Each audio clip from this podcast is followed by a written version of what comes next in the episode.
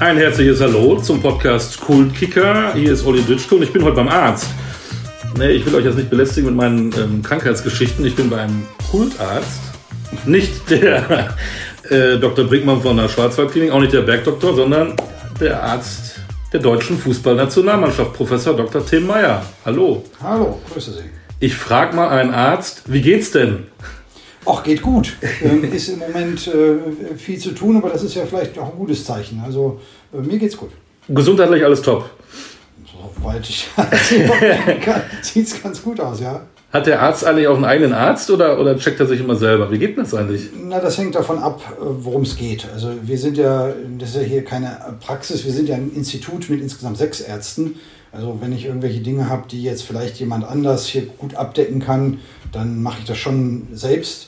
Ähm, aber es gibt natürlich auch äh, Untersuchungen, die man entweder nicht von einem unmittelbaren Kollegen machen lassen möchte oder die einfach vom Fachgebiet her woanders angesiedelt sind. Da gehe ich auch zu einem anderen Kollegen. Die sind ja auch bestimmt nicht schlecht. Mit Sicherheit. Dann habe ich mir überlegt, wie spricht man denn eigentlich den, den Arzt der Nationalmannschaft an? Herr Professor, Herr Professor Doktor, Herr Doktor, Tim, Herr Meier, wie machen wir es jetzt? Also auf keinen Fall Herr Professor Doktor. Das sagt man eigentlich üblicherweise nicht. Okay. Da sagt, nennt man nur den Professor oder man nennt gar nicht den, äh, den Titel, also, also, im privaten Bereich. Ähm, ich bin mit Herrn Meier auch zufrieden. Sollen wir uns darauf einigen? Ja, passt. Herr Meier, legen wir mal los. Wie groß ist die Bedeutung des Fußballs für Ihr Leben? Auch schon sehr groß. Das war als Kind schon immer mein Sport. Ähm, ich habe zwar auch Tischtennis gespielt, aber Fußball war immer im Vordergrund. War dann auch so, sagen wir mal, leicht ambitioniert oder wie jeder äh, Junge, der Fußball spielt, wollte ich dann mal Fußballprofi werden. Da stellte sich zwar bald heraus, dass das nicht klappt, aber es war trotzdem immer die Sportart, die mich am meisten interessiert hat. Dann ist während des Studiums, ich würde sagen, so ein bisschen der Kontakt vielleicht verloren gegangen. Ähm, und dann aber, weil ich äh, in der Sportmedizin tätig war, äh, auch wieder hergestellt worden. Hat auch manchmal ein paar zufällige Aspekte gehabt, aber es war immer der Sport, der mich am meisten interessiert hat und in dem ich mich, glaube ich, auch am besten auskenne. Fangen wir mal ganz von vorne an. Geboren äh, an der Weser, wollte ich schon sagen, in Nienburg an der Weser, also nicht direkt am mhm. Fluss, da gab es schon Krankenhäuser. Mhm. Ähm, Werder-Fan wahrscheinlich dann?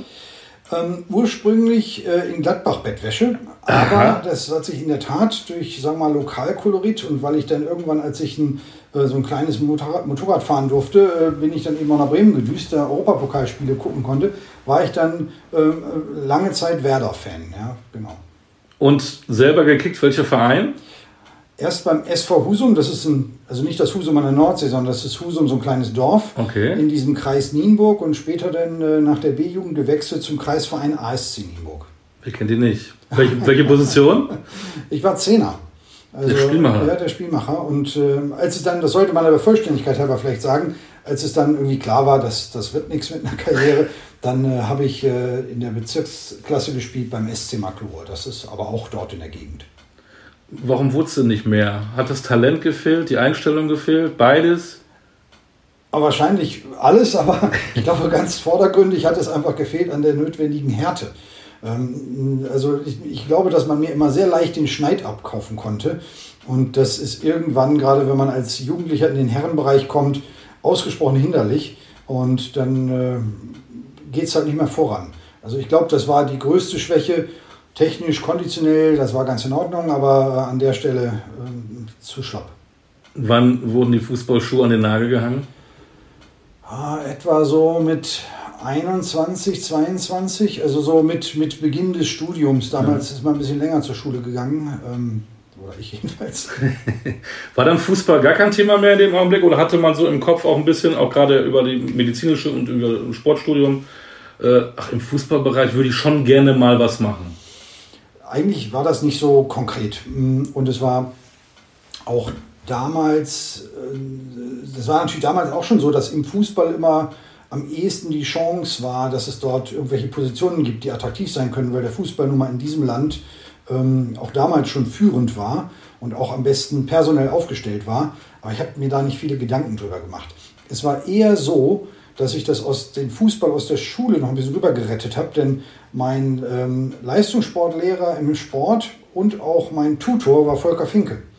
Und äh, dadurch hatte ich natürlich irgendwie auch zu einer Person im Fußball einen gewissen Kontakt und bin dann auch mal irgendwann nach Freiburg runtergefahren, um ein Spiel zu gucken. Ähm, aber es blieb immer ein bisschen vage. Also so konkret wurde es erst wieder, als ich dann ähm, wirklich auch in Saarbrücken tätig war. Also davor der ganz normale Fußballfan auf der Couch? Vielleicht ein bisschen mehr, aber, aber im, im normalen Rahmen, ja. Okay, Sie haben ja auch ein Semester lang, ich habe wesentlich mehr Semester, äh, Politikwissenschaft studiert. Ja, ein Semester in Hamburg. Das war auch zu meiner Zeit, als ich noch, ja, eben gerade noch so, die, so ein paar Ambitionen hatte. Also da ging es eben rüber in den äh, Herrenbereich. Und da war dieses Studium, das war in Hamburg, nicht leicht zu realisieren, weil ich quasi in Nienburg noch Fußball spielte und in Hamburg äh, studiert habe. Und äh, ja, das hat, also beides hat dann gelitten. Also das Studium habe ich irgendwie nicht so voll angefangen, wie man es vielleicht hätte anfangen sollen. Und das Training natürlich auch. Wenn man morgens in Hamburg ist und nachmittags soll man nach einer schnellen Rückfahrt trainieren, ist das auch nicht gerade optimal. Ähm, so dass dieses eine Semester offiziell natürlich ein Semester Politikwissenschaft war, aber bestimmt nicht besonders effektiv. Ich habe es länger, aber ich erinnere mich auch an mein erstes Semester, aber da möchte ich hier gar nicht drüber reden. ähm, ich habe damals ja auch tatsächlich Politik studiert, weil ich geguckt habe, was kann ich überhaupt noch studieren, weil NC-mäßig sind wir wieder bei der Medizin, ist es ja schon mal was anderes. Äh, waren Sie schon immer auch interessiert, was das Sportmedizinische angeht, oder war das auch mehr Zufall oder, oder Glück, Sache, dass Sie drauf gestoßen sind? Das hat abgewechselt, möchte ich fast sagen. Also zuerst äh, in diesem schon erwähnten Sportleistungskurs mit Volker Finke haben wir auch sportmedizinische Aspekte behandelt. Das hat mich sehr interessiert. Aber eigentlich, deswegen auch das Politikwissenschaftsstudium, wollte ich Journalist werden. Und hatte auch ähm, in einer Schülerzeitung gearbeitet, die halbwegs professionell für eine Schülerzeitung gearbeitet hat, also ganz ordentlich. Ähm, und äh, als ich das dann zerschlagen hatte, und das war ein Punkt, den kann ich gar nicht mehr genau rekapitulieren, irgendwie habe ich gedacht, Mensch, mich interessiert eigentlich, wie der Körper funktioniert. Wie ich aber auf diesen Gedanken gekommen bin, weiß ich nicht mehr. Mein Vater wollte immer gerne, dass ich Arzt werde. Ich habe immer mal gesagt, nee, ich mache was anderes. Und äh, dann hat mich dieser Gedanke aber irgendwie fasziniert und dann habe ich gedacht, das passt zum Medizinstudium. Und da war ich auch plötzlich sehr überzeugt. Ähm, da musste man damals ja noch, das heute glaube ich auch immer noch so, diesen Test machen und äh, dann hatte ich meinen Studienplatz. Sport und Medizin oder dann gekoppelt? ich habe erst Medizin studiert und das natürlich auch zu Ende studiert, aber bereits während des Medizinstudiums habe ich zusätzlich ein Sportstudium aufgenommen. Dazu musste ich allerdings von Hannover, wo ich begonnen habe, nach Göttingen wechseln, wo allerdings meine damalige Freundin auch lebte, sodass es für mich nicht so ein schwieriger Umstieg war. Wollen wir ins Private abdriften? Nein, da fragen wir nicht nach. Ähm, hat man denn dann, wenn man dann so im Studium ist, irgendwann auch ähm, so Gedanken, muss man ja haben, in welchem Bereich ich dann auch möchte in der Sportmedizin. Sind wir wieder, Stichwort, äh, weil Sie da ja irgendwann mal gelandet sind, Profifußball oder war das auch offen? Das war eigentlich offen. Also im Medizinstudium hat man ganz viele andere Dinge und tausend Sachen, die man erledigen muss. Dann hat man hier was Spannendes, da was Langweiliges. Also da, da, da springt man vielleicht auch manchmal hin und her. Also ich glaube, die, die Entscheidung, die man am ehesten noch während des Studiums trifft, ist die, ob man in eine chirurgische Richtung möchte oder eher eine ähm, nicht chirurgische. Und äh, das macht man meistens dann im Zuge der Formulaturen, von denen man zumindest damals vier hatte. Und danach war mir klar, Chirurgie ist nicht meins. Ist, ähm, was mich ja wundert, äh, kleine Gesellschaftskritik meiner Seite, die jungen Leute wissen oft gar nicht, was sie machen sollen. Auch nach dem Abitur höre ich zurzeit echt oft, ich, weiß ich noch nicht, weiß ich noch nicht. Ähm, wir hatten das Glück in An- und Abführung, dass wir Bundeswehr machen konnten oder, oder äh, Zivildienst. Dieses, diese Zeit, um auch in Reife zu gelangen, fehlt diesen Jugendlichen. Jetzt sagen Sie doch mal, ähm, warum sollen Menschen Sportmedizin studieren? Was ist da so aufregend dran? Was, was war, was war äh, spannend? Oder war es einfach auch Naturtalent, das ging Ihnen so leicht von der Hand? Vielleicht kann ich ja zuerst noch mal zustimmen. Also ich habe 20 Monate Zivildienst gemacht und äh, auch wenn die Zeit an sich keine besonders schöne war, würde ich rückblickend doch sagen, sie hat mir gut getan. Ähm, Insofern glaube ich, dass so eine Zeit wirklich hilft. Manchmal hilft sie auch bei der Orientierung. Und letztlich, ich war auf einer Rettungswache ähm, und der, mein späterer Beruf ist zumindest nicht weit davon weg. Auch wenn ich nicht sagen kann, dass er, der Berufswunsch dort entstanden war. Sportmedizin an sich kann man ja nicht studieren. Man studiert Medizin oder Sport und man kann ähm, auch ohne ein Sportstudium Sportmediziner werden. Mhm. Ähm, also eigentlich ist der klassische Weg ja ein Medizinstudium und dann ähm, nach, nach einigen Jahren kann man eben wirklich sagen, ich spezialisiere mich jetzt auf Sportmedizin. Das war damals zu meiner Zeit noch ein bisschen anders. Ähm, aber die Frage war ja eigentlich, was ist daran attraktiv? Ähm, es ist ein faszinierendes Umfeld für jemanden, der sich für Sport interessiert, auch im Leistungssport zu arbeiten, zu sehen, äh, was es an besonderen Problemstellungen gesundheitlich gibt. Ähm, es ist, finde ich, in der Sportmedizin aber auch schön, dieses ganze Spektrum zu haben. Wir haben ja nicht nur mit Leistungssportlern zu tun, sondern wir haben auch eine eigene Herzsportgruppe zum Beispiel, ähm, wo also Leute, äh, die auf dem anderen Spektrum der Leistungsskala angesiedelt sind, zu finden sind sodass man einfach ein Gefühl dafür bekommt, für die Leistungsfähigkeit des menschlichen Körpers und an welchen Stellen sie eingeschränkt sein kann und wie sich das dann, sagen wir mal, netto äußert, ähm, wenn wir zum Beispiel irgendwelche Leistungsmessungen machen. Das finde ich sehr spannend. Außerdem äh, ist es natürlich so, wenn man in der Sportmedizin wirklich im engeren Sinn arbeitet, also im Sportmedizinischen Institut, dann hat man viele negative Dinge administrativer Art und so, die man äh, im Arztberuf gelegentlich hat, äh, etwas weniger. Und jetzt werden natürlich ganz viele ähm, junge Hörer sich einschreiben wollen und haben den Gedanken, ich möchte dann auch irgendwann beim Fußball landen, bei, bei einer Mannschaft landen. Aber so einfach ist es ja, glaube ich, gar nicht. Ach, das hat auch mit Glück zu tun. Also sicherlich ist es gar nicht hinderlich, sich im Fußball auszukennen, also so ein bisschen Stallgeruch zu besitzen und auch eine Idee davon zu haben, was eine Verletzung bedeutet für einen bestimmten Spieler oder auch für ein Team, weil ein anderer Spieler auf der Position eben schon ebenso verletzt ist oder Mechanismen, die dazu führen, dass Verletzungen auftreten. Sowas ist, ist sicherlich hilfreich. Es ist hilfreich, wenn man selbst Fußball gespielt hat. Mindestens aber irgendwie im Sport unterwegs war. Ähm, ansonsten gibt es, glaube ich, keinen Königsweg man kann sicherlich sagen, ich studiere Medizin, ähm, schaue, dass ich vielleicht meine ähm, Doktorarbeit, wenn ich eine machen möchte, in der Sportmedizin mache. Mhm. Ähm, dann äh, muss ich äh, in, in, der Regel noch eine Zeit von fünf bis sechs Jahren zwischenschalten, die eben nicht in der Sportmedizin sind. Und danach kann ich erst mein, äh, meine Zusatzbezeichnung Sportmedizin machen und dann mich auch dahin begeben.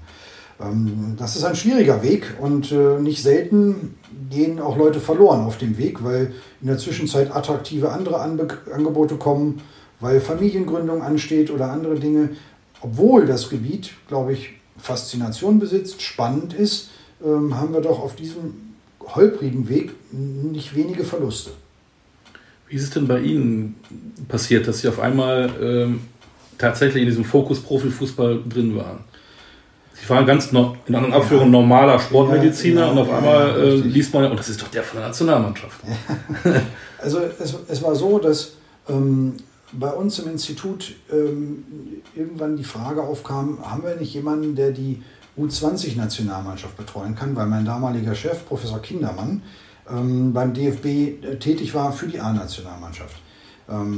Ähm, und es war relativ kurzfristig. Ähm, es ging um ein Turnier in Nigeria. Hm. Also nicht nur um ähm, orthopädische Dinge, sondern auch um Allgemeinmedizin, allgemeine Sportmedizin.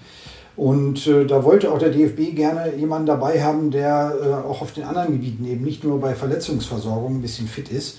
Und dann sind wir da mit zwei Ärzten hingefahren. Ich war dann derjenige, der dazu kam. Ähm, das hat ganz gut geklappt, auch wenn das Turnier nicht so sonderlich erfolgreich war. Die Mannschaft ist in der Vorrunde nach einer Niederlage gegen Costa Rica ausgeschieden. Ähm, und äh, dann kam ich, gab es damals die A2-Nationalmannschaft vorübergehend. Ähm, dann bin ich dort eingestiegen, auch in, in so einer Position. Und dann zwei Jahre später die nächste U20-WM in Argentinien. Auch das sehr nett. Und dann war Michael Skibbe dort als Beobachter zu der Zeit. Und äh, ich habe ihn kennengelernt, das, das ging so ganz gut. Wir sind ähnlich alt, sind dann auch zusammen gelaufen. Und äh, irgendwann war bei der A-Nationalmannschaft die Stelle auch schon ein Jahr lang vakant. Also das war kein fließender Übergang oder sowas. Und dann kriegte ich, als ich von dieser, äh, von dem Vorbereitungsturnier der U20 WM, äh, in, nicht Vorbereitungsturnier, Vorbereitungsreise, als ich davon zurückkam, kriegte ich einen Anruf, ob ich nicht bei der A-Mannschaft einsteigen wollte. Und dann so glaube ich jedenfalls, war meine Antwort für den äh, DFB-Mitarbeiter ziemlich überraschend. Ich habe gesagt, ich würde gerne mal zwei Tage drüber nachdenken. ist ja auch ein Schritt in die Öffentlichkeit Ja. ein bisschen. Ja. Und äh, dann haben mir aber alle erzählt, das kannst du nicht ablehnen, das kannst du nicht ablehnen. Natürlich Habe ich nicht. natürlich auch nie abgelehnt. Und äh, dann bin ich eingestiegen im Jahr 2001. Nochmal zurück, ähm, da ruft jemand an, U20 Nigeria, ähm, man hat einen ganz normalen Alltag, auf einmal hat man das vorm Kopf, ähm, oh, Fußball wichtig, Nationalmannschaft wichtig, auch wenn es nur in einer Nation die U20 ist, Nigeria. Geht man da rein, das ist ja im im Prinzip wie ein Alter, das sind ganz normale in An- und Abführung Patienten oder äh, war man da auch aufgeregt, wo man denkt, oh, ich kenne dieses Geschäft nicht, was ist das? Ähm, Profifußballer haben ja auch einen Wert, ähm, ne, das ist ja, wie, wie, haben Sie dann noch Gedanken, wie das damals war? Ich war total aufgeregt, muss ich sagen. Also das war ja jetzt ziemlich aus heiterem Himmel. Dann war es auch so, dass schnell noch mal eine Abstimmung mit den Kollegen gemacht werden musste, weil ich dann hier einfach mal kurzfristig ausfiel. Für potenziell, wenn wir ein bisschen weitergekommen Ja. wären, eben vier, fünf Wochen. So, und, und auch die ganze Vorbereitung war mir ja nicht geläufig. Was nach Nigeria muss man natürlich alles mitnehmen. Und wenn man was vergessen hat, kriegt man ein Problem, es zu besorgen unter Umständen. Ähm, Und dann gibt es Vorgaben von der FIFA, Empfehlungen von hier und von dort und von sonst wo, die alle geordnet werden mussten. Also das war schon ein ziemlicher Trubel. Ähm, aber natürlich irgendwie auch spannend. Ne? Also das, das Turnier ist jetzt nicht so prominent. Also äh, wenn man da jetzt mal was falsch gemacht hätte, wäre man wahrscheinlich nicht sofort durch den Kakao gezogen worden. Ähm, aber es hat auch Spaß gemacht. Also natürlich war Nigeria dann ein besonderes Pflaster. Ne? Also, so wie dort das Turnier ausgerichtet wurde, würde man Fußball hier nicht kennen. Ne? Was war denn dann die größte Herausforderung für den kleinen äh, Tim Meyer? Das Klima und die Hygiene. Also das war wirklich super heiß und feucht. Ähm, Also man musste schon alle Register ziehen, um damit zurechtzukommen. Ähm, Und ja, das, was wir hier eben an Hygiene ähm, als Standard besitzen, ist in Nige- Nigeria nicht so der Fall. Da kann man auch schnell mal Durchfallerkrankungen kriegen. Da kann man sogar an einigen Spielorten Malaria bekommen, äh, sodass dann äh, eben verschiedene Tropenkrankheiten auch ins Spiel kamen. Zum Glück ist von uns keiner daran erkrankt. Ob das jetzt an den guten Vorbeugemaßnahmen lag oder Hervorragenden Arzt. oder so, das sei, das sei dahingestellt. Aber ähm, zumindest waren da Dinge zu bedenken, die man hier im Alltag gar nicht kannte. Ähm, was dann natürlich heißt, muss man erstmal Ratschläge einholen. Ich bin ja jetzt kein geborener Tropenmediziner, aber zum Glück haben wir hier wunderbare Kollegen an der Uni, mit denen man sowas besprechen kann. Aber für Sie nach dem Turnier hat es dann irgendwie gepackt und dann haben Sie gesagt, da hätte ich schon Bock drauf, das auch weiterzumachen. Oder war das für Sie abgeschlossen, so, ja gut, Erfahrung, da ging es auch irgendwie weiter, Stichwort Skibbe. Also zuerst konnte man damit nicht rechnen. Diese A2-Nationalmannschaft, die gab es da ja auch gerade erst ganz kurzfristig. Aber das hat irgendwie ganz gut geklappt, sodass man dann auch beim DFB gesagt hat, können wir machen. Ähm, Und ich glaube, dass sich dann auch äh, die, die Orthopäden, die ja die, die typischen Mannschaftsärzte sind, ein bisschen wohler fühlen, wenn alle anderen Aspekte auch abgedeckt sind.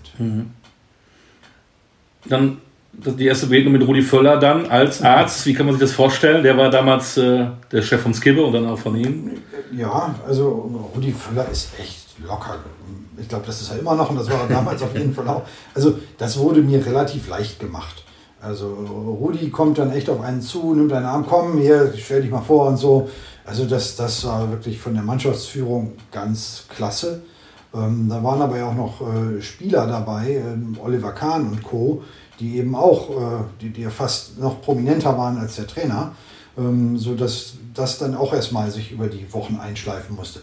Letztlich hat das gut geklappt. Äh, sowas hängt ja auch immer ein bisschen mit sportlichen Erfolg zusammen. Ne? Ich meine, dann kam die WM 2002, die ja dann eigentlich überraschend erfolgreich war. Finale, ne? Ja, genau, Finale. Und ähm, Erfolg glättet vieles. Ne? Ja, logisch. Stichwort Erfolg, Stichwort Rudi Völler. Äh, vor ein paar Wochen gab es dann zusammen den Ehrenpreis der Deutschen Fußballliga. Das war auch ein bedeutender Tag, weil so ein Arzt bekommt ja nicht, wahrscheinlich im Internen sicherlich immer eine Auszeichnung, aber so in der Öffentlichkeit war das für Sie wirklich auch was Besonderes. Ja, auf jeden Fall. Das, das äh, war etwas, äh, Rudi konnte aus privaten Gründen nicht da sein, aber Sie haben recht, er hat äh, den, den zweiten Ehrenpreis auch erhalten oder bekommt ihn demnächst verliehen. Ähm, das ging ja im Wesentlichen um das Corona-Management in der Bundesliga und das war natürlich eine, eine harte Phase. Ja. Also einerseits war es viel Arbeit, die da reingesteckt werden musste in kurzer Zeit, andererseits aber vor allen Dingen auch eine Art von öffentlicher Aufmerksamkeit, die man sich nicht jeden Tag wünscht. Ne, die, die Gesellschaft war ja quasi gespalten über die Frage, ob die Bundesliga weiterspielen sollte oder nicht. Auch in meinem Freundeskreis gab es Leute, die gesagt haben, das geht gar nicht. Viele von denen, muss man aber auch sagen, haben später gesagt, gut, dass ihr das gemacht habt. Das war dann für uns doch noch so ein Anker in dem ganzen Nichts, was wir hatten zu der Zeit. Ja, Corona kommen wir vielleicht gleich noch dazu. Ich bin jetzt bei den äh, Bundestrainern, Rudi Völler, dann kam Jürgen Klinsmann, äh, Jogi Löw, jetzt Hansi Flick. Wo sind da die Unterschiede? Gibt es da einen, die immer auch den Ratschlag suchen, das Gespräch suchen? Gibt es den anderen, der sagt, lass mich mal in Ruhe, ähm, ich weiß schon, was ich tue? Wie kann man sich das so vorstellen? Also im Großen und Ganzen muss ich sagen, dass ich jetzt mal erst ohne großen Unterschied äh, die Bundestrainer eigentlich sehr dadurch auszeichnen und ausgezeichnet haben, dass sie der medizinischen Abteilung großes Vertrauen schenken und auch Dinge delegieren. Nach dem Motto, das ist jetzt Medizin, ihr sagt mir, wie es ist und so machen wir das dann. So habe ich das über die ganzen Jahre erlebt. Also ich bin nie overruled worden. Und das ist ja irgendwie auch ein wichtiger Punkt. Ähm, also einfach auch für die eigene Arbeit, dass man das Gefühl hat, die, die wird wertgeschätzt. Ähm, natürlich haben die genannten, also die, die vier Bundestrainer, mit denen ich zu tun hatte und habe, einen unterschiedlichen Charakter. Ich glaube, das ist ja zum Teil auch in der Öffentlichkeit sehr klar geworden. Klinsmann, der dann gelegentlich mit sehr viel Vehemenz Dinge durchdrücken wollte, der sicherlich ähm, einige Ideen gehabt hat, die jetzt noch äh, den Fußball bereichern, manchmal sicherlich auch über das Ziel hinausgeschossen hat. Mhm. Ähm, beispielsweise bei, bei der extremen Zahl von Experten, die plötzlich da waren. Heute haben sich alle ein bisschen daran gewöhnt, es hat sich so zurechtgeruckelt, aber damals von einem geringen Team äh, im Umfeld der Mannschaft auf ein sehr großes zu gehen, hat natürlich zu unheimlich vielen Kompetenzüberlappungen geführt. Ja, etwas, wo ich ursprünglich verantwortlich war und dann plötzlich jemand anders äh, auch verantwortlich war, wo ich jetzt gar nicht unbedingt sagen würde, dass er mehr kompetent ist als ich. Sowas ist nicht immer einfach, aber wir hatten von Anfang an ein sehr erfahrenes Betreuerteam. Also ich war ja noch einer der Jüngeren, ähm, das dann mit einer gewissen Gleichmut hingenommen haben, sodass nie Theater entstand. Ähm, dann mit Yogi sehr lange Zeit, meine längste Zeit, äh, ein, ein, ein toller Mensch, immer Ruhe ausstrahlend. Man äh, konnte manchmal vielleicht sogar denken, der, der kümmert sich wenig drum, aber er hat das immer im Blick gehabt und hat äh, sehr viel delegiert. Und in dem Zusammenhang natürlich äh, habe ich auch schon sehr ausführlich Hansi Flick kennengelernt, der immer ähm, dafür, also neben anderen Dingen, immer dafür verantwortlich war, dass er gesehen hat, wo irgendwie im Zwischenmenschlichen ein Problem auftaucht. Und da, da hat er sich immer darum gekümmert. Und sowas ist enorm wichtig, das sollte man nicht verkennen. Und das Ganze eben neben den Aufgaben, die man als Co-Trainer sowieso hat. Jetzt hat er natürlich einen gewissen Rollenwechsel, aber so die grundsätzlichen Charaktereigenschaften, die verändert man deswegen ja nicht. Also, dass man doch einen Blick dafür besitzt, ob es Leuten gut oder schlecht geht und ob man irgendwo was machen muss. Ich habe alles in allem sehr angenehme Erfahrungen gemacht mit den Bundestrainern. Was ist Ihnen am liebsten, dass sich einer so gut wie gar nicht kümmert oder einer, der immer nachfragt? Schwer zu sagen. Also ich glaube, äh, eine gewisse Ruhe mag ich ganz gern, äh, die auch dann mit Vertrauen einhergeht. Ähm, auf der anderen Seite gelegentlich auftauchen und sich für die Dinge interessieren, ist auch ganz nett. Und es ist auch okay, wenn man mal eine kritische Nachfrage kriegt. Ähm, einmal ähm, fordert einen das selbst ein bisschen heraus, das ist ja in Ordnung. Und man hinterfragt sich auch vielleicht selbst mal. Ähm, und andererseits merkt man natürlich auch, da ist jemand interessiert. Die Trainer sind die einen, die Spieler sind die anderen. Da hat man alte Erfahrene, da hat man ganz junge, da hat man ähm, Spieler, die sicherlich ähm, das Wort von ihrem ähm, Vertrauensarzt aus dem Verein mehr hören wollen, als vielleicht einen, den sie ab und zu mal ein paar Wochen sehen. Äh, wo ist da die größte Herausforderung? Was ist da das größte Problem? Mm, ich würde würd zwei Dinge nennen. Das, das eine liegt so in, in, in mir begründet. Ähm, also eigentlich bin ich ein sehr schulmedizinischer, wissenschaftlich ausgebildeter Typ. Das passt, finde ich, nicht so vordergründig zu so einer Fußballlandschaft. Deswegen, wenn Sie mich vor 20 Jahren gefragt hätten, ob ich das in 20 Jahren noch mache, hätte ich gesagt, niemals. Damit können die gar nicht leben. Das, das andere ist in der Tat diese Geschichte Club, Nationalmannschaft. Es hat wenig Sinn, wenn man bei der Nationalmannschaft alles äh, über den Haufen schmeißt, was in den Clubs gesagt wird. Deswegen ist auch wichtig, ein vernünftiges Verhältnis zu den Mannschaftsärzten zu haben und zu wissen, was die machen. Selbst wenn man das manchmal nicht teilt, dann äh, ist es dennoch so, dass man vielleicht dabei bleibt, um keine Unruhe zu stiften, solange man nicht der Ansicht ist, irgendwas schadet. Also ich glaube, da muss man auch was sagen. Aber gibt sicherlich im Fußball auch öfter mal mehrere Wege, die nach Rom führen, auch medizinisch. Und wenn Spieler in ihrem Club einfach irgendwas etabliert haben, dann muss das nicht auf Teufel komm raus in der Nationalmannschaft geändert werden. Gab es denn da auch mal Konflikte das mit einem Spieler? Naja, gelegentlich schon. Also das kann schon sein, dass man äh, spontan, ohne zu wissen, was im Club gemacht wird, sagt, Mensch, komm, so müssen wir das machen. Und dann sagt der Spieler aber plötzlich, äh, das habe ich jetzt schon zum fünften Mal. Die ersten vier Male ist es mal so gelaufen. Na, sowas kann halt passieren, weil man ja auch nicht über jedes Detail informiert ist. Aber also einmal darf man sich ja noch nicht zu schade zu sein, dass man sagt, okay, dann telefoniere ich eben noch mal mit deinem Mannschaftsarzt und dann finden wir eine Einigung. Ähm, und über die Zeit, also mit einfach der längeren Zeit, die ich da war und wächst Bekanntheitsgrad, wächst das Standing eigentlich. Und dann ist das auch oft gar kein großes Problem mehr. Weil auf meinem Sektor dann vielleicht auch die Mannschaftsärzte gesagt haben, okay, dann mach, mach so, wie du meinst. Haben sich denn die Spieler äh, in den letzten 20 Jahren, so lange machen sie es ja schon, auch dahin entwickelt, dass sie auch mehr Interesse dafür haben, dass Wissenschaftliche von ihrer Seite vielleicht auch selber an den Körper reinhören, äh, dass sie sich viel mehr damit beschäftigen oder ist es genauso wie früher? Ich glaube, das hat sich schon geändert. Also die Generation, die ich in den ersten Jahren kennengelernt habe, ist nicht durch die Nachwuchsleistungszentren gegangen. Ähm, und so ab 2008, 2009 kamen dann die Spieler, die die Nachwuchsleistungszentren durchlaufen haben, die ersten.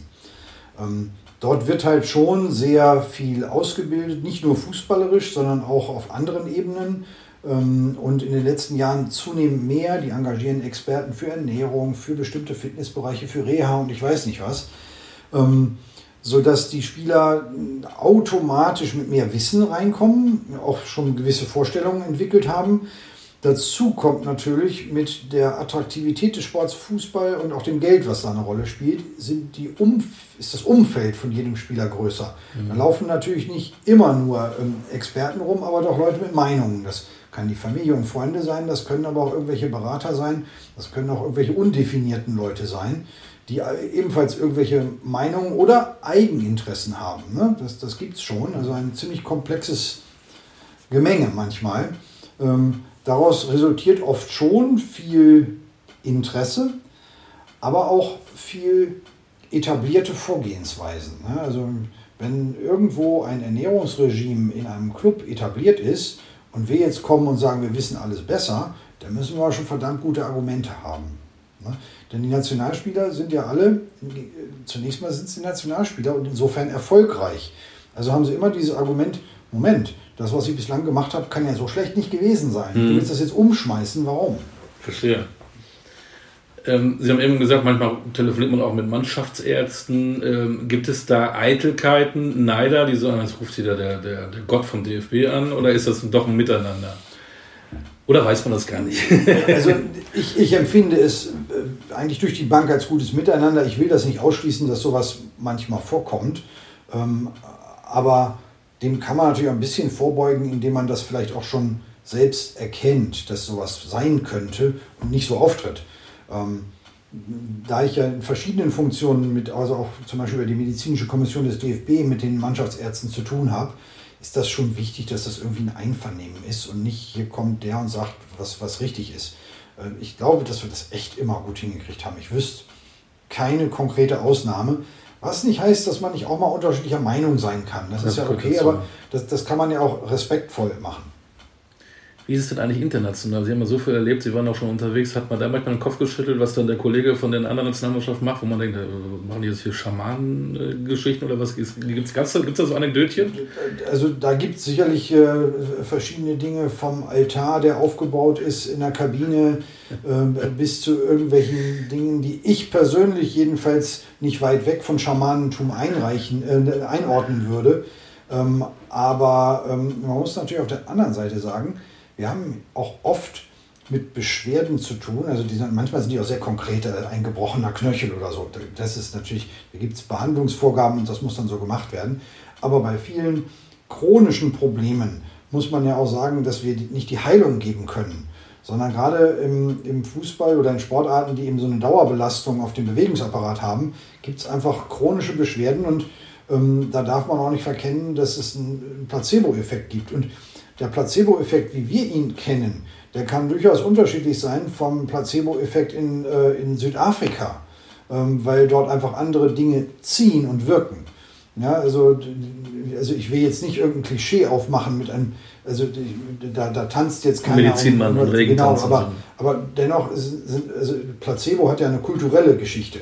Also ein Placebo in Finnland wird ein anderer sein als in Griechenland und in Australien. Ja. Jetzt haben wir ein Nationalmannschaftsfenster, dann haben wir die WM. Wie sieht denn dann für Professor Dr. Tim Meyer, den ich Herrn Meyer nennen darf, ähm, so ein Alltag aus? Sie fahren da hin und dann. Kann da auch sein, dass sie dann drei, vier, fünf Tage einfach nur Fußball gucken, weil ja gar nichts passiert, weil keine Wehwehchen gibt, weil äh, alles easy ist und sie haben schöne, ruhige fünf Tage? Oder ist immer was, weil sie auch präventiv davor gehen, jeden auch mal sich angucken? Wie kann man sich das vorstellen? Also es ist schon, es ist schon immer was, Tage sind nicht leer, aber ähm, man, man lernt natürlich auch über die Jahre ein bisschen dazu. Mm, also man hat wirklich eine wesentlich ruhigere, oder ich meine eine wesentlich ruhigere Hand zu haben als vor 15 Jahren. Ähm, also ich laufe jetzt nicht morgens durch alle Zimmer und frage, geht's dir gut? Ähm, wollen wir nochmal die, die Körperteile einzeln abklappern? Sondern äh, bin im Prinzip als in Standby dort äh, und das wissen auch alle und wenn sie was haben, dann kommen sie. Das heißt nicht, dass man sich nicht auch mal auf dem Flur unterhält und sagt, alles gut, aber, aber nicht systematisch, dass ich jetzt jeden Tag abklappern muss oder präventive Maßnahmen sind ja auch zum Teil organisiert und müssen nicht jeden Tag neu organisiert werden. Also wenn es jetzt zum Beispiel um Verletzungsprophylaxe geht ähm, oder aber auch um Infektprophylaxe, da haben wir Dinge installiert, die finden statt und dann ist es eben so. Ähm, und deswegen ähm, kann man schon sagen, ich ziehe mich jetzt mal zurück und warte, wer da kommt. Mhm. Ich glaube auch, dass es für die Spieler ganz gut ist, denn wenn ständig irgendwelche Leute mit Medizin um sie rumhampeln, ähm, dann äh, kann das auch mal dazu führen, dass der Fokus nicht mehr stimmt. Ja, denn der Fokus eines leistungsfähigen, im Grunde gesunden Spielers sollte primär Training sein und nicht Behandlung. Dann denken die noch, dass sie was haben, obwohl sie gar nichts haben weil sie sich immer damit beschäftigen müssen. Ja, also wenn ich jetzt jeden Morgen aufstehe und äh, denke jetzt erstmal fünf Minuten alle meine Körperteile durch, ob da was zwickt, dann zwickt was. Ja. Ne? Wo nichts zwickt, aber es zwickt ja, Obwohl es nichts Krankhaftes ist. Was war denn ähm, ich nutze immer das gerne das Wort Herausforderung ähm, in den 20 Jahren, über, über 20 Jahren bei einem Spieler, wo auf einmal, oh, das äh, will ich sagen, Alarmsignale, ich will es jetzt nicht dramatisieren, aber wo, wo sie immer so richtig, richtig, richtig gefordert wurden und dann, oh, das ist jetzt hier eine enge Kiste. Also mir fallen zwei Dinge ein. Das eine war ich wirklich gefordert, das andere war so ein einschneidendes Erlebnis. Ähm, wir hatten 2014 auf dem Rückflug aus Porto Alegre nach diesem tollen Spiel gegen Algerien, ähm, ging es plötzlich los und alle husteten im, im Flugzeug und nicht nur die Spieler, auch Betreuer und äh, also das eigentlich setzte das glaube ich schon ein bisschen vorher ein, aber Porto Alegre war so ein völlig verregneter Ort. Und dann hatten wir eben doch äh, einige Infekte der Luftwege. Und äh, es ist ja bekannt, Mats Hummels hätte dann ein Spiel aussetzen müssen. Ähm, und ja, der, wenn so auf einen Schlag, also in kurzer Zeit, so viele auftreten, da, da, und man hat ja nicht sofort den Erreger zur Hand. Ne? Also heute würde man sagen, haben alle Covid.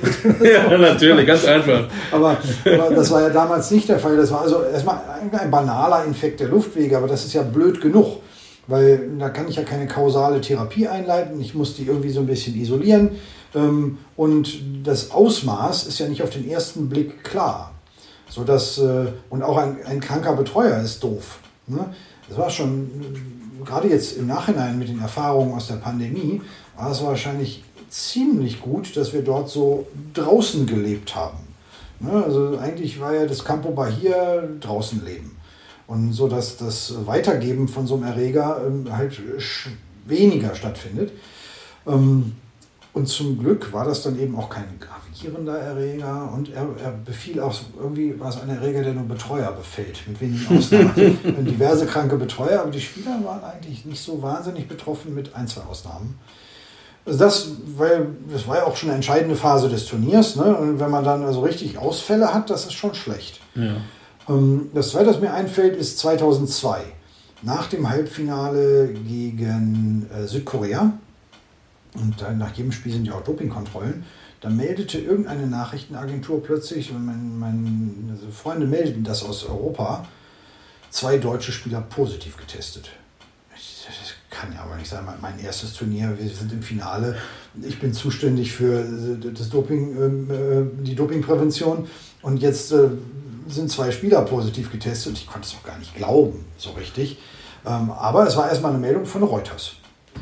Und äh, zum Glück hatten wir dann schnellen Kontakt innerhalb der FIFA auch zum zuständigen äh, Chief Medical Officer, der dann sagte, die, die, Befunde sind noch gar nicht da. Wir haben, also das war am Tag nach dem Spiel, also wir haben noch gar keine Ergebnisse. Und das war dann offensichtlich eine Fehlmeldung. Wie sich später herausstellte, man glaubt es nicht. Eine südkoreanische Radioreporterin hatte einen Scherz gemacht. Und das war dann, und es war natürlich helle Aufregung. Ne? Wow. Braucht man auch nicht. Ähm, wie bereiten Sie sich denn vor, vor so einem Turnier wie Katar? Andere, ich, ich denke mir auch für die ähm, Spieler eine Belastung, die, wie, noch haben wir hier knapp die 30 Grad, wir haben aber den Herbst vor der Tür.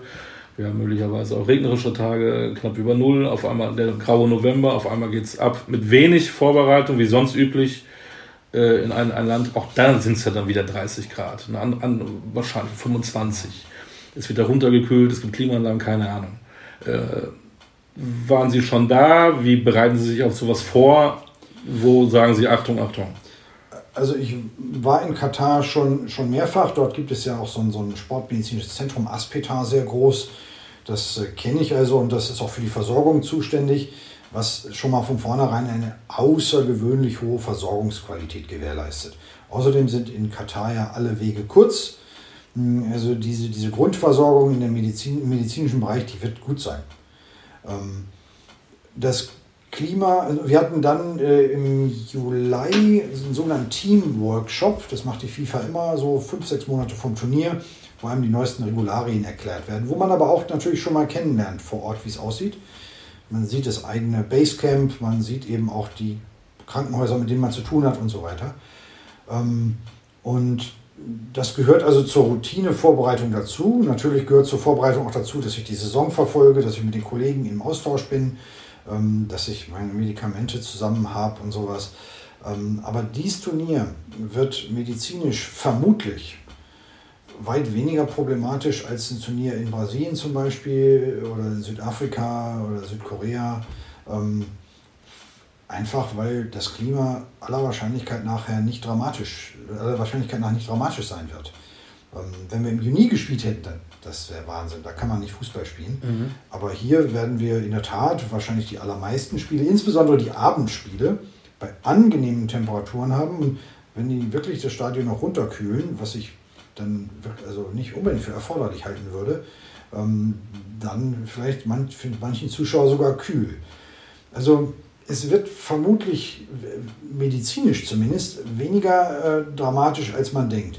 Diese Dinge, die Sie auch genannt haben, enger Terminplan, kaum Vorbereitung, ja, da ist, haben wir natürlich keinen Einfluss drauf. Ne? Das ist so, wie es ist. Und das Einzige, was man dann machen kann, ist Belastungsmanagement und schauen, dass man auf, die, auf allen Gebieten gründlich ist. Ja, also, dass man wirklich sich gut überlegt, ob jeder Spieler trainieren kann, muss oder wie viel oder teilweise dass man dafür sorgt, dass Ernährung und Flüssigkeitszufuhr stimmen, dass Schlaf in Ordnung ist, also so diese Basics machen und dabei gründlich sein. Das ist das Einzige, was man machen kann. Denn äh, den Spielplan werden wir nicht mehr ändern. Wohl nicht. Nee. Obwohl das ja doch dann mit dem Eröffnungsspiel ja doch relativ kurzfristig ging. Aber es ist ein anderes Thema. Ähm, dann denke ich mal, äh, ihr habt auch ein bisschen drüber nachgedacht, über die, die zu Hause bleiben. Die keine äh, Länderspiele machen für irgendwelche Nationalmannschaften.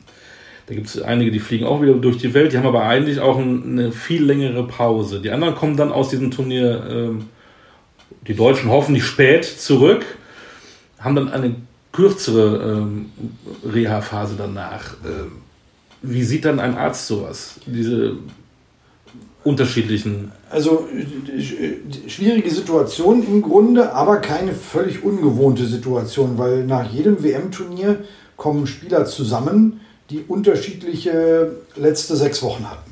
Also diejenigen, die nicht zum Turnier gefahren sind, diejenigen, die zum Turnier gefahren sind und nicht gespielt haben und diejenigen, die Stammspieler waren. Nur mal so drei Gruppen zu. Außerdem im Turnier kann man nach der Vorrunde ausscheiden, je nachdem für welche Nationalmannschaft man spielt oder zum, bis zum Finale dabei sein. Also das Stichwort lautet ja Individualisierung. Also, mhm. Dann müssen einfach die Clubs, und das ist echt eine Aufgabe. Da müssen sie einfach schauen, dass sie das so weit wie es geht auf die Situation jedes einzelnen Spielern, Spielers individualisieren. Ähm, das ist immer noch ganz gut machbar. solange man äh, sich in der Vorbereitung befindet, weil man da ziemlich guten Einfluss hat. Wenn die Saison aber weitergeht, wird es natürlich schwierig. Ja? Also dann gehört ja zum Individualisieren unter Umständen auch ein Spiel nicht mitmachen. Und das kann natürlich dann auch äh, nachteilig sein. Also ein großer, gesunder Kader äh, tut schon gut. Das glaube ich auch. Was haben Sie für sich am meisten aus der Corona-Zeit gelernt? Dass man vielleicht die Dinge auch mal ähm, mit ein bisschen Abstand und mit, mit einer äh, Nachdenkstunde betrachtet, bevor man gleich irgendwelche, irgendwelche Sachen rausschießt. Katastrophe, gar nichts geht mehr. Äh, stattdessen vielleicht einfach mal einen Schritt zurück machen. Okay, ich überlege nochmal, so geht's ja, also weniger plakativ, mehr inhaltlich. Das ist so meine persönliche Lehre. Tatsächlich auch persönlich nur, nur, nur für Sie selbst. Ich will jetzt gar nicht mhm. das große Ganze sehen. Also auch als Mensch. War ja auch sicherlich auch, ähm, wenn man gerade gesagt hat, auch einen Preis für bekommen, Hygienekonzept. Da ging ja viel auf, auf, auf den Menschen auch ein in der Zeit. Da wurden Sie auch gefordert als, als Fachmann. Wie haben Sie das erlebt? Absolut. Also das, das war zunächst mal am Anfang es brachen auf einen Schlag alle Termine weg den nächsten Monaten, die, auf die man sich auch gefreut hat. Ne? Private, andere Termine, alles brach weg. Man stand echt wie vor so einer Leere, fand ich. Ähm, und auf der beruflichen Seite natürlich ist aus dem Sport kamen nur Problemmeldungen. Eigentlich geht gar nichts oder was geht denn noch und wie kann man das machen? Ähm, und äh, ich hatte ein Gespräch damals mit Andreas Nagel. Das ist äh, bei der DFL derjenige, der auch für die medizinischen Dinge, ähm, für die medizinische Kommission und so zuständig ist. Ich habe gesagt, Andreas, geht doch nicht. Ihr müsst doch jetzt irgendein Konzept entwickeln. Wir können doch nicht einfach abwarten.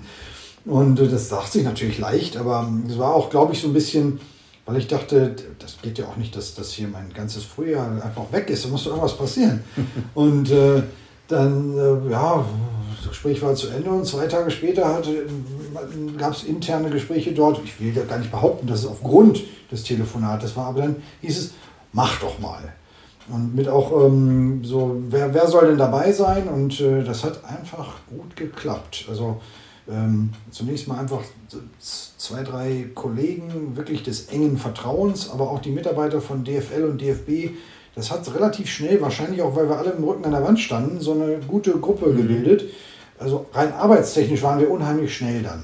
Ähm, Barbara Gärtner, unsere, unsere äh, Virologin, die hat äh, ja einfach auch bei diesem Konzept immens geholfen. Ähm, dazu kam von meiner Seite oder von Werner Krutschs Seite vielleicht auch dazu ähm, diese Fußballspezifik, die man ja auch einbringen muss. Und äh, seitens der DFL, Herr Seifert hatte einen super Job gemacht, das zu managen, und, aber auch in Kooperation mit uns. Und das ging auch ins Private rein. Wir haben, weil wir nirgendwo hin durften, also meine Frau und ich haben abends immer mit zwei Freunden so einen, so einen Videochat gehabt. Und dann, und irgendwann musste ich immer raus, immer ans Telefon und dann rief irgendeiner an, äh, dann, dann war schon der Spruch, ist es der Seifert wieder? ist es der Seifert? Da war es halt auch gelegentlich, aber ähm, es war dann eben echt einfach auch ein bisschen krisenhafte Situation, die auch manchmal abends um 10 noch ein bisschen Management brauchte. Das ist so rückblickend, das ist fast so romantisch nett, denkt man, aber in der Situation selbst empfindet man es schon als Druck und kann nicht gut schlafen. Das, äh, ich finde immer dann, wenn, wenn, wenn ich nicht mehr gut schlafen kann, weil ich aufwache und ähm, habe sofort einen Gedanken parat und der lässt mich nicht mehr einschlafen, das ist kein gutes Zeichen. Wir Deutschen sind da bekannt, dass wir dann Projektgruppen und Taskforce einrichten, wenn die Krise da ist. ist denn die Taskforce jetzt am Ende oder trefft ihr euch jetzt doch weiterhin?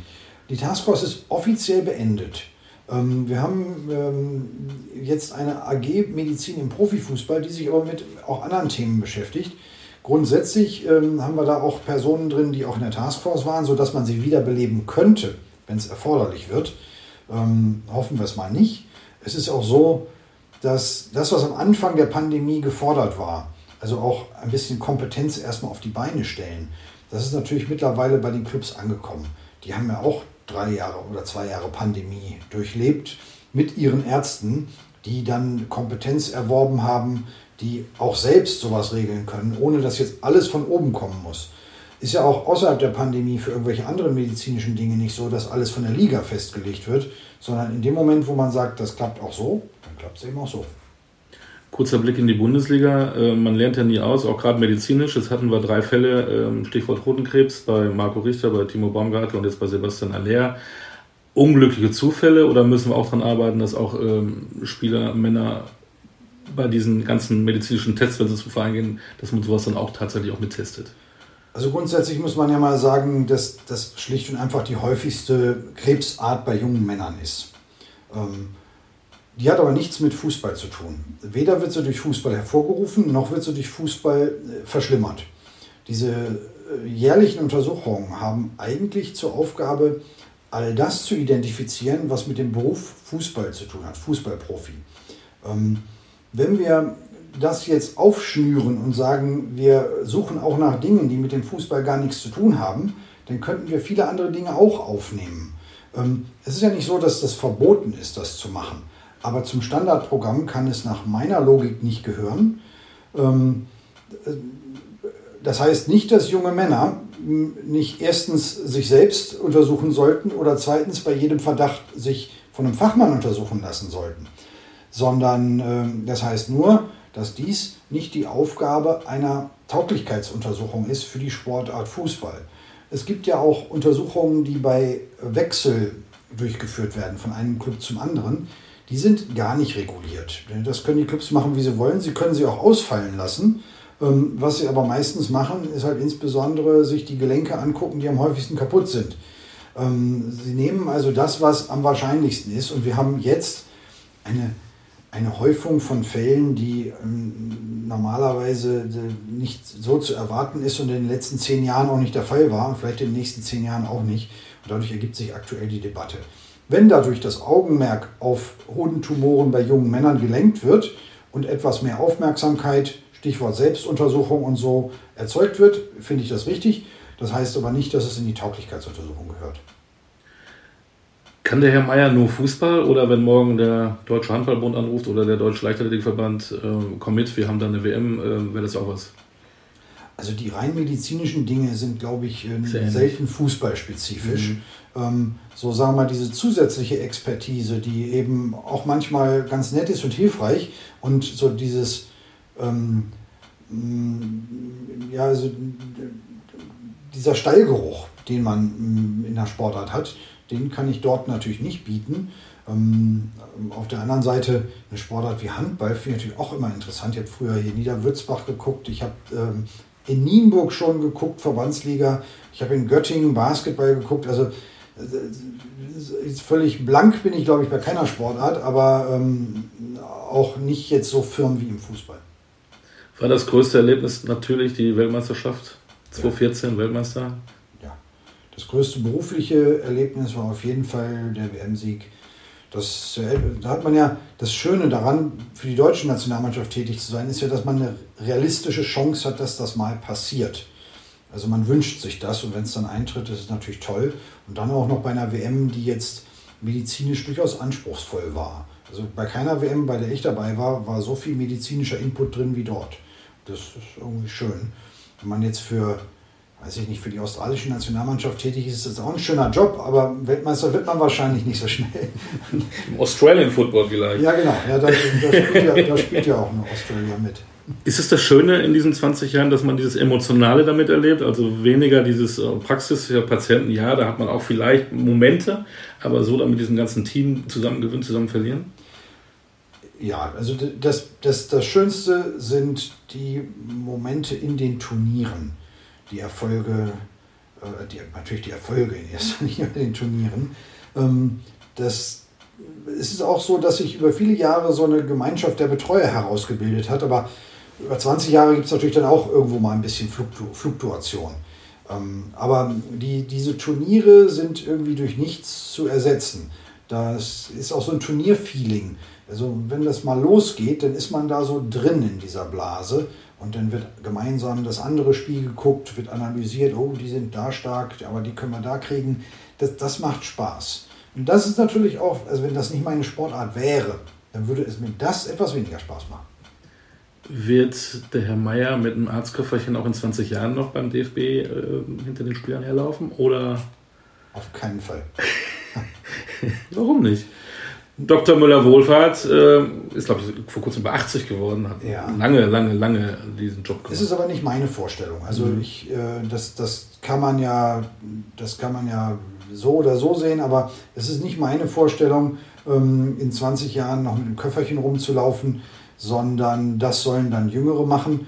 Ähm, nicht, weil ich mich fühle wie ein altes Eisen, sondern weil ich es grundsätzlich richtig finde, dass irgendwie eine Erneuerung mal kommt. Wir bilden hier auch Studenten aus, weil äh, dann irgendwann diese Studenten unsere Aufgaben übernehmen. Und das finde ich auch richtig. Fußballer wollen Titel holen, wollen bei großen Vereinen spielen, wollen äh, in, zur Nationalmannschaft. Was sind Ihre Ziele noch für die nächsten Jahre? Boah, gar nicht so leicht zu sagen. Also die sind, ähm, es- gibt jetzt nicht irgendwie ein sportliches Ziel. Ich, jedes Turnier Sie sind Weltmeister. Je- Ja, genau, genau. Jedes Spiel möchte ich gern gewinnen oder also möchte, dass die Mannschaft das gewinnt. Ähm, aber mir ist es eher so, mal, wir sind sehr viel mit Internationalisierung in den letzten Jahren unterwegs. Wir haben ein internationales PhD-Programm, das heißt Science and Health in Football. Und nur unter dieser Ober Oberthema werden Themen vergeben. Wir haben einen internationalen Master High Performance Sport. Ähm, und äh, ich bin auch auf vielen Ebenen international tätig. Das macht mir Spaß. Ähm, Und wenn ich dort, sagen wir mal, eine, eine gute kollegiale Vernetzung hinbekomme, in dem Bereich, für den ich stehe, ähm, dann wäre das schön. Aber es macht sich nicht so an einem Punkt fest. Kann ich nicht. Sie sind gerade in Saarbrücken, wenn der erste FC Saarbrücken anruft und sagt, ey, mach doch unser Mannschaftsarzt, wäre das was? Nein, das möchte ich, das möchte ich nicht. Also äh, zum einen müssen wir hier äh, mit mehreren Clubs in der Region klarkommen und da können wir uns und auch nicht, ich persönlich mich nicht an einen binden. Ähm, außerdem, das ist jetzt also gilt zumindest für mich persönlich. Ich möchte nicht äh, unbedingt auf Clubebene im Alltagsgeschäft arbeiten, ähm, weil die Drucksituationen dort, glaube ich, viel schlimmer sind, als man sie als äh, Mannschaftsarzt einer Auswahlmannschaft erlebt. Zum Schluss als Fußballexperte, als jemand, der bei der WM in Katar dabei sein wird und gerade erzählt hat, dass drumherum auch medizinisch alles überragend ist, wo werden wir denn äh, landen? Fußballtechnisch, nicht medizinisch. Ja, ja. Nein, fußballtechnisch. Ich, ich glaube, dass wir so ein bisschen so eine ähm, Südafrika-Situation haben. Also wir haben eine sehr, wirklich richtig gute Mannschaft, so ein bisschen aufstrebend, nachdem es ja die letzten Jahre nicht mehr so toll war. Und äh, wenn so ein Momentum entsteht, dann können wir, glaube ich, wirklich weit kommen. Ähm, ich, ich glaube, es ist vermessen zu sagen, wir werden Weltmeister, weil Favorit sind wir sicherlich nicht. Aber in Südafrika, wenn Spanien nicht da gewesen wäre, wären wir, glaube ich, Weltmeister geworden. Spanien war halt allüberragend zu dem Zeitpunkt. So eine allüberragende Mannschaft sehe ich im Moment nicht. Deswegen, äh, wer weiß, vielleicht kommen die Dinge gut zusammen. Also, ähm, wenn ich es jetzt etwas nüchterner sagen soll, glaube ich, wäre ähm, das Halbfinale schon äh, ein, ein, ein hohes Ziel. Aber wer im Halbfinale steht, will es auch gewinnen. Ne?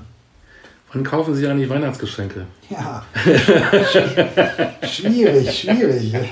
Ich, ich, ich, ich, handle mal mit denen, die Sch- Weihnachtsgeschenke von mir kriegen, aus, dass es sie vielleicht später. Aber nur, nur wenn wir früh ausscheiden, kann ich noch gut Weihnachtsgeschenke kaufen. Ja, das wollen wir mal nicht hoffen.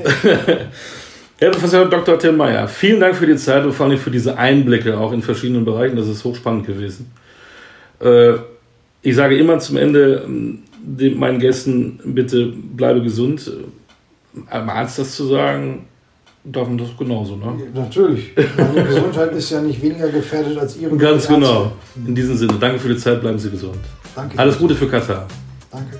Und Sie brauchen mir kein, äh, kein Weihnachtsgeschenk mitbringen. Alles ist gut, da haben Sie schon mal eine Sorge weniger. Gut, mache ich nicht. Macht er nicht.